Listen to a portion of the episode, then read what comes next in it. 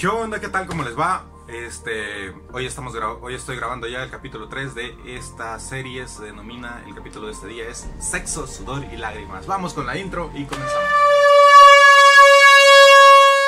Primer punto, no hay donde perderse, creo que hablando de sexo, todos sabemos a qué nos referimos y no hay donde perderse. Quiero hacer una mención en este momento es de algunas preguntas que, que en algún momento de mi vida profesional me han hecho y creo que me, me, es más fácil ordenar mis ideas en base a respuestas que tratar de explicarlo en base a temas específicos, pero fíjate que en algún momento me preguntaron, de hecho fue una chica la que me preguntó en una visita a un centro escolar y entonces me voy a usar, me dijo, mi novio me pide, me pide hacer el delicioso, ¿debo ceder?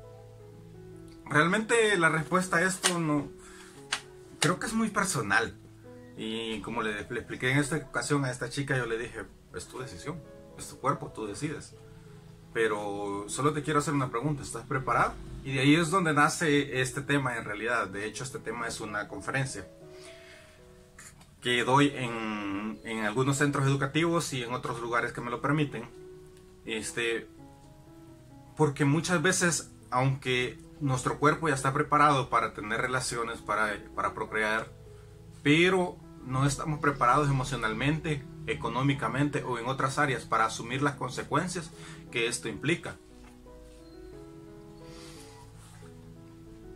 Y para serles sincero, muchas veces, este, por lo menos hoy en día, se cree que es obligación hacer el sin, respeto en un noviazgo.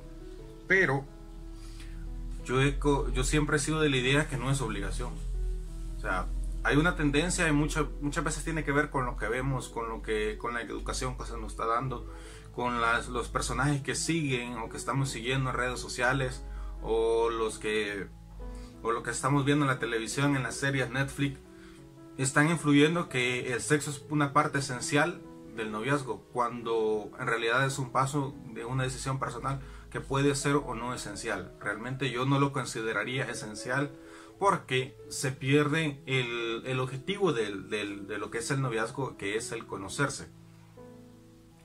Por tanto, yo siempre considero que no es obligación, pero si lo deciden y los dos están de acuerdo, creo que no hay, no hay objeción al asunto. Lo único que siempre se les recomienda es tomar las prevenciones, las, las precauciones del caso. Y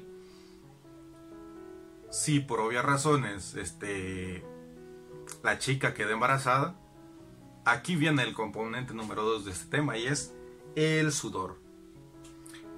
Cuando hay un embarazo no deseado en un adolescente, en una chica, lo que suele pasar es que muchas veces los padres las echan de la casa, las van a dejar del casa del, novio, o las obligan a, acompañarse. De hecho, en El Salvador hasta hace poco se podía que si un hombre dejaba embarazada una chica, podía casarse y de esta forma evitar la, evitar la cárcel. De hecho, varios, ah, se supone que algunos políticos usaron esta herramienta en el caso de algunas muchachas. Pero yo creo, yo creo que no están preparados. O sea, yo soy sincero, tengo a mi edad más de 30 años. Este, y sigo dando guerra. yo creo que no están preparados. Les soy sincero, si yo me regreso a mis, cuando tenía 14, 15, 16 años, un embarazo de alguna de las chicas en esos días, le soy sincero, no estaría como profesional. Quizás no hubiese alcanzado de lo, el grado académico que hoy tengo. O sea, no hubiese alcanzado nada de lo que hoy tengo, de lo que, de, de lo que me propuse, de lo que soñaba hacer. Yo le puedo decir literalmente, he alcanzado todos los sueños que, que, que algún día tuve sea, yo un día soñaba ganar más de mil dólares, lo he logrado. Trabajar en una empresa internacional, lo he logrado. Este, trabajar en una, en una organización humanitaria también lo he logrado.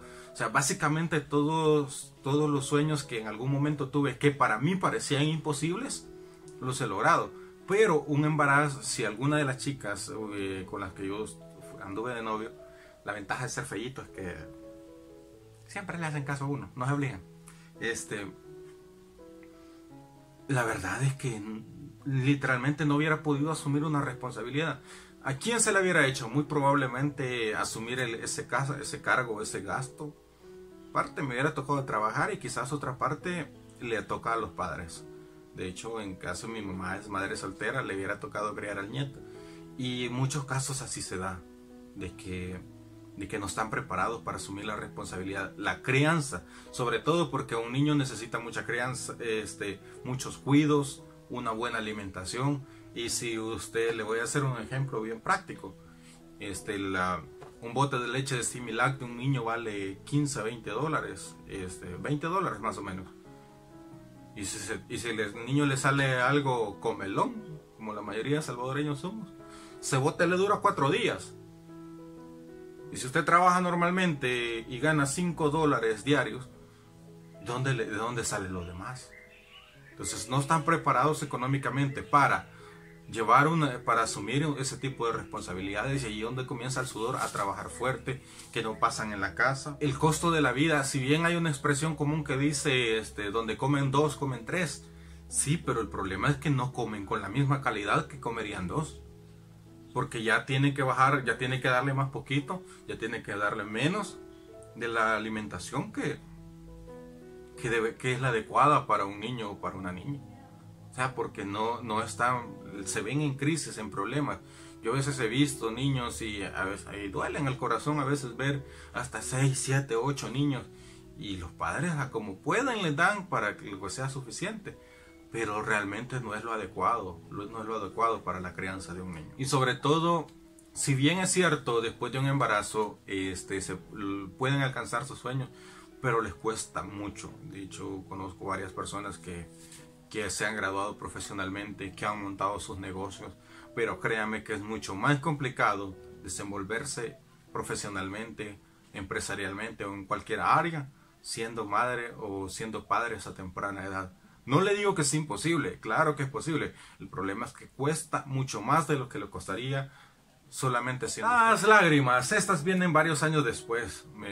las lágrimas mm, después de una relación se vienen a ver años después. De hecho, hay una expresión bien curiosa que a mí me llama la atención siempre. Dice que los papás le dicen, con tus hijos me la vas a pagar. Y a veces uh, este, los que ya son padres no me pueden dar fe que muchas veces con los hijos están pagando los que las que hicieron. Y en ese momento quizás hay momentos donde vienen, llegan momentos de reflexión y llega aquella expresión, si le hubiera hecho caso a mi mamá, si le hubiera, si hubiera, si hubiera, si hubiera, pues sí. Ya no sirve de qué lamentarse, ya no sirve por qué llorar, porque la decisión fue cuando se pudo haber tomado una buena decisión, no se tomó. Simplemente se dejó ir por la corriente, por la emoción del momento, pero nunca valoramos las consecuencias a largo plazo. Y ese es un detalle que a veces cuando somos adolescentes no lo vemos. Decimos, ah, no, es que la vida, la vida es corta. Sí, la vida es corta, pero también tiene sus consecuencias. Y a veces nuestros padres nos dicen, no tomes esta decisión, no hagas tal cosa. Y uno dice, es que con este viejo, como ya vivió. Sí, el problema es que él ya se dio con la, con la piedra con la que uno se va a dar. Y no quiere que uno se dé en la misma piedra, con la misma piedra. Tal vez con otra, pero no con la misma. Pero a nosotros generalmente nos vale. Literalmente, el término nos vale.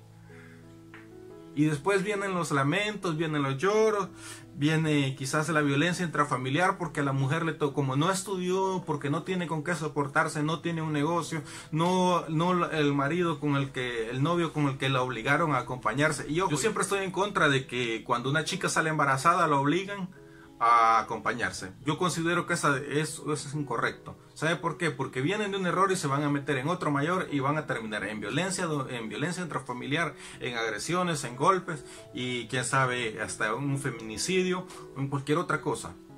Pero por eso yo recomiendo no se acompañe. Si ya cometió un error, espérese que nazca el niño, espérense un año y medio, que bajen las aguas y ahí considere. Si cree que se aguanta, dele. Pero para mí es mejor los dos, cada quien por su lado. Porque no siempre funcionan. De hecho, la tasa de, divorcios, de separaciones y de, de, infidelidades en parejas menores de, de 25 años es mucho más alta que las de mayores. ¿Por qué? Porque no han vivido. Porque quieren vivir, porque quieren seguir desarrollando, porque hay esa parte innata de que quieren vivir, quieren experimentar. Por eso yo en el video anterior, yo siempre, o en uno de los videos creo que les, les decía, que mi recomendación es para el matrimonio de los 25 años en adelante. Porque yo a esa etapa considero que por lo menos ya ha vivido algo, ya ha tenido experiencia, ya ha disfrutado, ya no va a ir con aquello, con aquel, con aquel deseo pendiente de haber experimentado. Y otro de los lamentos es que generalmente cuando se viene a reaccionar y a veces hay separación hay un gran problema y es que les cuesta encontrar pareja porque ya son madres solteras o porque en algunos casos, y eso es muy real, muchas madres solteras simplemente las quieren utilizar como carne de cañón, de cacería, son, son blanco fácil y se vuelven blanco fácil muchas madres solteras para y así van heredando un, un hijo de, de uno, otro de otro. De hecho, yo conocí una señora que decía, en son de broma, dice, yo a ustedes para que no se peleen, a cada hijo le di su propio papá. Parece chiste, pero realmente eso, eso suele pasar porque muchos hombres suelen aprovecharse del vacío. Así es que es, hasta aquí llegado este tema. Espero que les haya disfrutado, les, les haya gustado. sus comentarios y también a, ayúdenme compartiendo e invitando a otros a que me sigan en esta página. Cuídense mucho. Salud.